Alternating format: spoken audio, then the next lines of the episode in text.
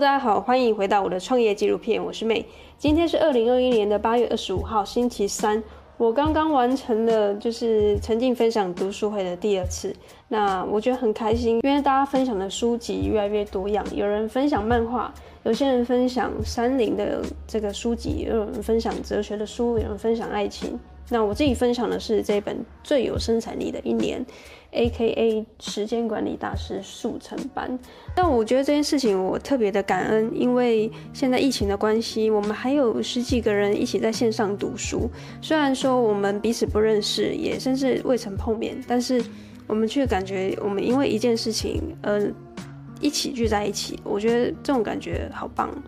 所以今天要跟大家分享的就是最有生产力的一年。哦，对了，顺带一提，如果你对于这个读书会有兴趣的话呢，我会把这个私密社团的链接放在我的节目的 show notes 里面。然后社团现在目前还没有很多人，所以趁现在还没有很多人的状况呢，你可以先进去卡个位。所以呢，你不管在什么时候听到这个节目，就可以去看一下这个社团。好，那把主题拉回来，就是这本书，就是这个作者他花了一整年的时间，发现了有二十五个对于生产力很有帮助的方法。那今天就抓出九条，我觉得对我自己自身有产生一些共鸣的地方。那第一个就是。早睡早起，我以前会觉得早睡早起就是对生产力很好，因为我们都听过说，哎、成功人士啊，或者是谁谁谁都是早睡早起嘛。那我以前也会这样觉得，就是我也要成为一个早睡早起的成功人士，这样我就也会成功或赚很多钱。但后来呢，我发现到其实生产力并不是你醒着的时间多长，而是你醒着的时间都做了多少事情。呃，这个经验有点像是你。上班的那种同事，就是特别会耍废的同事，他明明跟你上班的时间是一样长，但是他做的事情就是超级少，就是少到一个就是你觉得他就是一个冗员的存在。所以呢，并不是说你存在的时间多长，你加班多长，就代表你很有生产力，你对这个公司很有价值。不是，就是你醒着的时候，你在上班的时候做了多少事情，那才是你生产力的展现。OK，那第二个就是，呃，我以前很喜欢研究那种，因为我自己对于生产力这种东西很有兴趣嘛，因为我想要省下更多的时间去做我其他很有兴趣的事情，因为我感兴趣的事情太多了，所以我很喜欢去研究说生产力有 OKR 啊，或者是 GTD 啊、Scrum 这种工作的。组织的分析法，但后来我觉得越研究越觉得杂乱无章，然后甚至我觉得说，反而我觉得我自己陷入了那个框架里面。所以后来这本书里面也提到，其实你每一天就只抓三个待办事项，只要完成这三个代办事项了呢，你这天就算完成了。那为什么是三这个数字？其实他有说，其实三就是一个很魔幻的数字，像三只小猪啊，或者是三个臭皮匠啊，或者是三个什么东西，都会是用三那个数字去完成一个故事，所以它不会让你觉得太多做不完，然后太少的话，你又会觉得，哎，是不是这整天没有做到什么事情？所以三这个数数字是刚刚好的。那第三个生产力的法则是，拖延是种罪恶。我以前觉得，哇，拖延就是。觉得自己好像很十恶不赦，觉得自己好像拖累公司的进度，或者是我耽误我自己的人生，所以一刻都不想要休息。但后来我会发现，其实每个人都会拖延啊，所以你不用太给自己自责，或者是刻意的去要攻击自己，说哎，我自己就是一个很废的人。但是过犹不及都不好啦，你不能因为知道大家都很会拖延，所以你也会跟着拖延，无限的拖延。那这事情就是终究还是要完成的。那第四个法则是。以前我会觉得我跟未来的自己不太熟，那现在我会变成和未来的自己交朋友。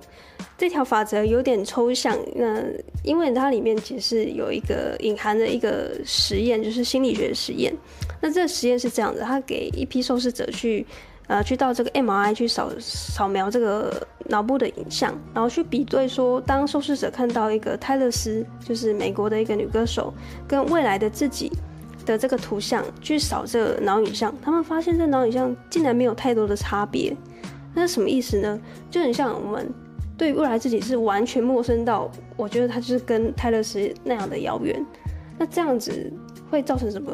影响吗？影响就是你觉得未来的事情未来再说，因为你对未来自己很陌生嘛，所以你根本不 care 他到底过得好不好。但是如果你把未来自己当成是你一个很好的朋友。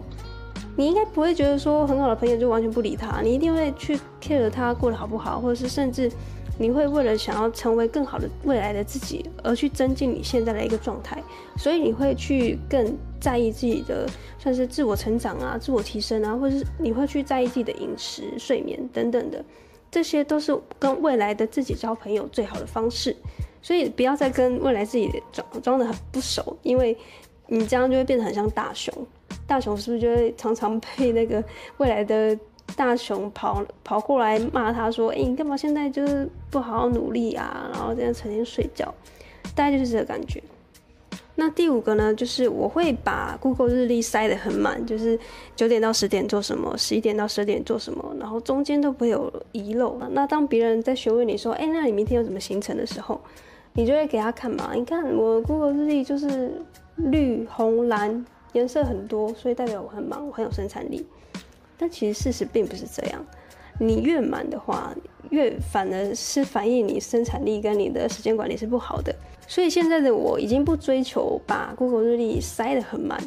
反而是像我刚刚说的，我一天就是完成三个代办事项，只要完成了，我就放空，或者是去做我想做的事情，像我在学吉他，或者是我就跑去运动，然后甚至是。陪伴家人也都可以，所以请你不要把 Google 日历塞得很满，然后告诉大家说你是一个很有生产力的人，你很会做事情，因为那样子反而是造成反效果的。那第六个法则是，你现在是很常加班，因为你的老板觉得说加班就是一个常态，哦你加班就是可以做更多的事情，哦你加班，你的同事加班就是比你更努力，所以你提早下班就是不对。但是事事实是这样吗？事实是，这个作者做了一年的实验下来，他发现一周工作九十个小时跟一周工作二十个小时的产能是差不了太多的。甚至呢，作者提出了你一周工作大概四十个小时到四十五个小时这个上下区间，其实是生产力。最爆棚的时候，你二十小时可能又真的太少了，然后九十小时又真的太多，所以他真的抓出一个他自己试试验的一个结果是四十到四十五个小时，那换算下来大概就是你一周工作五天，然后一天工作大概八到九个小时，稍微加班一点点，但是你再多呢，你这个生长的曲线就不会再上去了，它就是到一个平坡，它结论就是你大概会抓四十到四十五个小时。就会是你生产力最旺盛的时候。那听到这里，你可能会觉得哇，你身在江湖，身不由己啊！你就是吃人的饭碗，你就是捧人家的薪水，怎么可能有办法自由的选择你自自己的工作时间呢？那这个时候的你，应该反而要去思考一下，为什么你要待在这个血汗的公司，或是血汗的医院？但是有些人是没有加班费的哦。那过去我确实也有这种状态，因为之前担任的是药局的店长嘛。那店长就是一个责任制啦，因为你的员工如果他新来，你要随时 on call，就算你下班的时候他有什么事情，他不会，他是要打给你啊，不然打给谁？所以后来我离开了，我觉得说是综合的因素加起来了，因为我觉得说我才领多那么一点点钱，结果我却要做到这么无限上纲的责任，那么。我宁愿不要领这么多钱，那我可以掌控我自己的生生活的节奏跟步调，对我来说这才是最重要的。那当然每个人的一个价值观或者什么的，呃，要自己去拿捏啊。因为有些人他甚至觉得说加班加到死，但是他有领到钱，他也很开心，那也无妨。但是我相信你会点进来这个音频收听呢，就是你想要知道更多关于提高生产力的方法。所以你并不会去期待自己把工作时间拉得很长，然后领更多的钱。你一定会跟我一样，想要用最少的时间去完成最多的事情，然后剩下的时间再去跟呃家人朋友相处，或是去做自己其他的兴趣，或者是你的喜好。好，那分享的这个时间比我预期的还要久。那因为这个还有大概三到四条的法则还没有分享完，我也把它拆成上下集，所以今天就分享这以上的六条法则，帮大家复习一下。第一个就是早睡早起，你应该是去想你醒着的时候生产力是多少，你做了哪些事情，那才是重要的。那第二个呢，就是尽可能的放掉 OKR、GTD 这种比较大的这种工作的框架。你告诉你自己，就是每天完成三个待办事项，就等于下班了。第三个是拖延是种罪恶，但其实并不是，因为每个人都会拖延。第四个是要尽可能跟未来的自己交朋友，因为如果你跟你未来自己不太熟的话，你很有可能就一直把事情往后拖延，然后你根本就不管你十年后、二十年后的你是长什么样子。所以尽可能的去想象未来的自己是跟你很好的，所以现在的你就会想要去各种的自我成长，或者是成为更好的自己。那第五个呢，就是。不要再把 Google 日历排得满满满，然后告诉大家说你很有生产力。你反而要去思考的是，你这一天是要完成哪三个代办事项。我知道 Google 日历其实它是一个非常好的生产力工具，因为它确实可以帮我们记忆几点到几点要开会，然后或是你下个礼拜有一个很重要的出差，然后或者是你要陪伴家人，或者是你有什么自己私人的事件。所以呢，我并没有说过日历这个东西是不好的，而是你不用再把它排得满满满，然后时刻都不放过自己。你必须要善用这个工具去做一个时间管理，而不是把这东西塞满，然后说这是时间管理。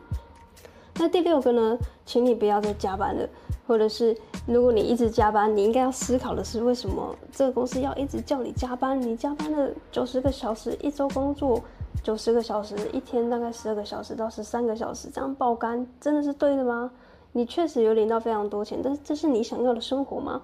所以，如果你一天超过了九十个小时，都一直在工作，其实你也少了非常多自己休息的时间，甚至是陪伴家人朋友的时间。那么，你工作的到底是为了什么？那这上半部大概六条法则，先分享到这里。那不晓得你对于这六条法则，你最有感觉的是哪一条呢？欢迎就是你截图现在正在收听的这个画面，然后 take 我的 IG maylab 点 coach，告诉我你对哪一个法则最有感。就是以前你是这样想啊，现在是这样想哦。原来听到我的这个音频，发现哦，其实现在这样想也没有错，反而这样想，我的生产力才是最好的。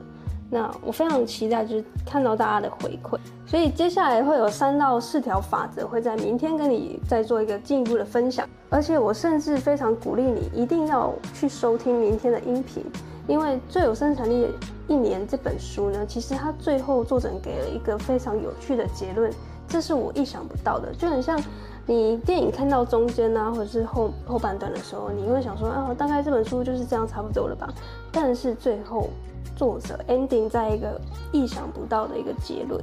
所以千万不要错过明天的音频。我今天就特别嗨，因为我刚刚刚结束这个读书会，所以我自己现在情绪非常亢奋。所以希望你会喜欢今天时间管理大师速成班的